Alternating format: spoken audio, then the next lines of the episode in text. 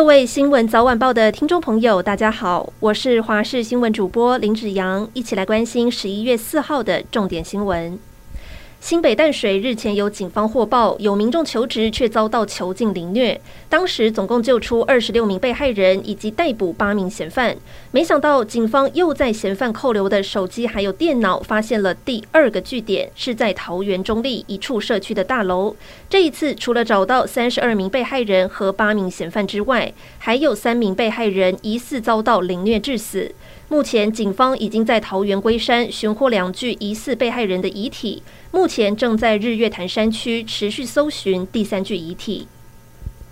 受到东北风减弱影响，加上清晨有浓雾，扩散条件不佳，高雄今天的空气品质出现了橘灯警示。从制高点来看，市区就像覆盖一层灰。国民党高雄市长候选人柯志恩就抨击高雄的空污问题，说骑机车回家洗脸，毛巾都是黑的。不过，高雄市长陈其迈拿出数据反驳，表示空气品质有逐年改善。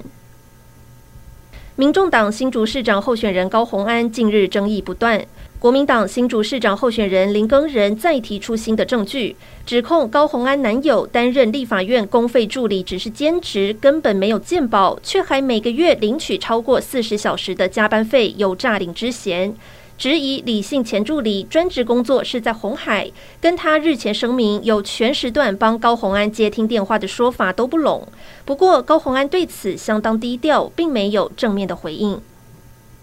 台南市仁德区去年有建案吸引民众漏夜排队抢购，甚至不惜顶着十度的低温打地铺。但是如今仁德区的房市似乎降温了不少。根据六都公布的买卖转移动数，与去年同期相较，有将近六成的移转动数下降，而减少最多的就是台南市仁德区，年减幅度百分之五十二点一，几乎腰斩。房仲解释，今年央行升息、货币紧缩才会导致这个现象。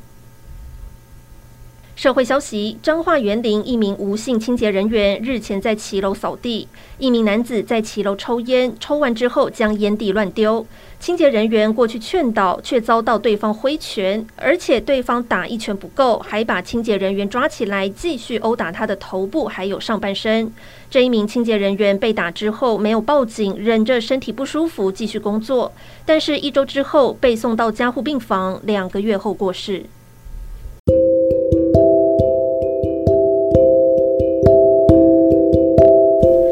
以上就是这一节新闻内容，感谢您的收听，我们下次再会。